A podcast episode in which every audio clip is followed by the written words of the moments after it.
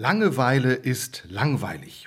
Wenn ich auf den Beginn eines Kinofilms warten muss, können drei Minuten vor der dunklen Leinwand richtig lang werden. Wenn nichts passiert, das ist schwer auszuhalten. Dann mache ich etwas, um mir diese Langeweile zu vertreiben. Zum Beispiel schnell mal das Smartphone anschalten.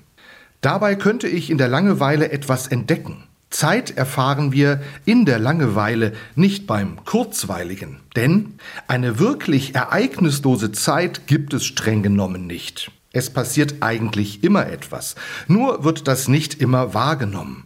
In seinem Buch Zeit schreibt Rüdiger Safranski, dass sich ein fantasievoller Mensch beim Ausbleiben äußerer Reize mit inneren Geschehnissen, Erinnerungen, Gedanken und Fantasien eine Weile lang beschäftigen kann. Nicht zum Zeitvertreiben, sondern zum Zeiterfahren.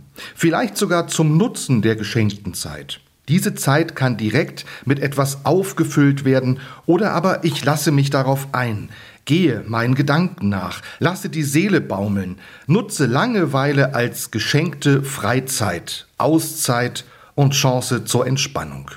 Besonders jetzt im Sommer habe ich für mich Kirchen als gute Orte für Langeweile entdeckt.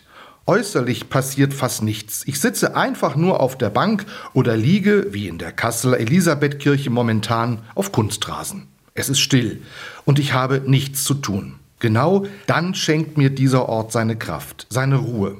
Kirchen können durch diese Art der Langeweile Orte sein, die inspirieren. Ich kann meine Gedanken sammeln und mich von Gott gesegnet fühlen.